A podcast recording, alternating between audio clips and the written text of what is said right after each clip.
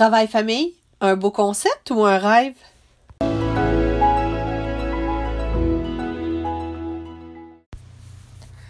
Bon matin à vous, chers entrepreneurs. Ici Ordre versus Désordre avec Annick Giroux.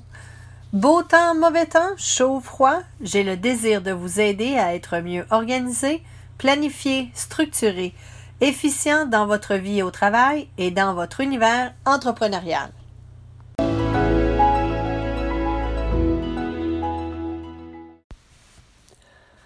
Dans cet épisode business, je vais partager avec vous mon point de vue sur la conjugaison du monde du travail et celui si précieux de la famille lorsque nous décidons d'être entrepreneurs.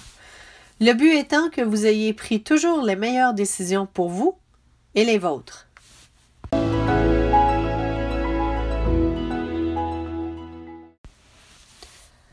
A priori, je vous dois d'être d'une extrême franchise et de dire que, comme bien d'autres femmes entrepreneurs, je ne suis aucunement parfaite. La perfection n'est pas de ce monde. Si vous avez écouté le film Sex in the City 2, même les femmes qui ont beaucoup d'aide peuvent être parfois, elles aussi, avec le même dilemme que toutes les autres femmes. Quel dilemme? Celui où on exprime en toute franchise et honnêteté le fait de ne pas être en mesure dans une journée, une semaine, ou même un mois, à tout conjuguer à la perfection entre la vie de femme, mère, entrepreneur et plus encore.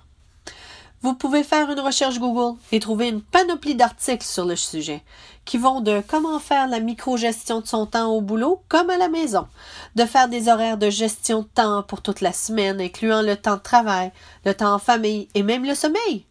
Mais est-ce raisonnable ou non de faire toute cette gestion?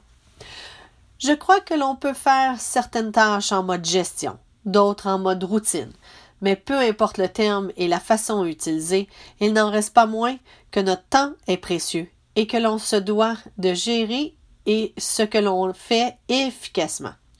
On se doit de faire tout en notre pouvoir pour commencer et terminer la semaine en ayant fait de l'argent, rencontrer toutes les obligations professionnelles demandées ou mis au planning, remplir ses besoins vitaux, eu des moments relationnels de qualité avec notre conjoint et nos enfants, et pris du temps pour soi.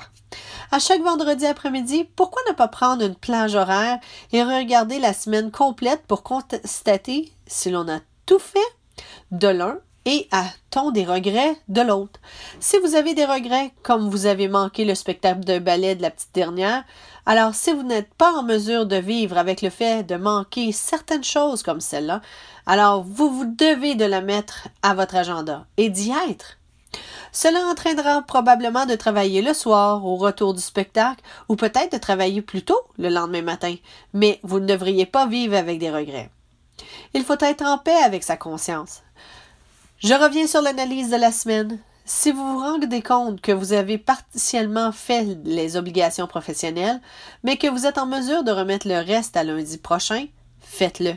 Sinon, alors vous savez que vous vous devez de finaliser la lettre, la soumission ou, ou toute autre chose avant de quitter. Ainsi, cette remise en question hebdomadaire vous permet d'analyser pas seulement le fait et le non-fait, mais aussi si vos objectifs et vos listes d'obligations à faire sont réalistes. Il faut un équilibre qui vous convient entre vos deux mondes. Bon équilibre!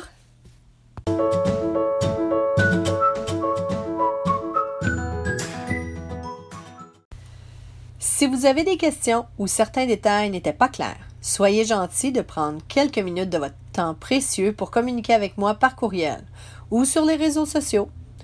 N'oubliez pas de nous y suivre sur les réseaux sociaux. Il me fait toujours grand plaisir de discuter avec des gens qui ont le désir de communiquer et d'être mieux organisés.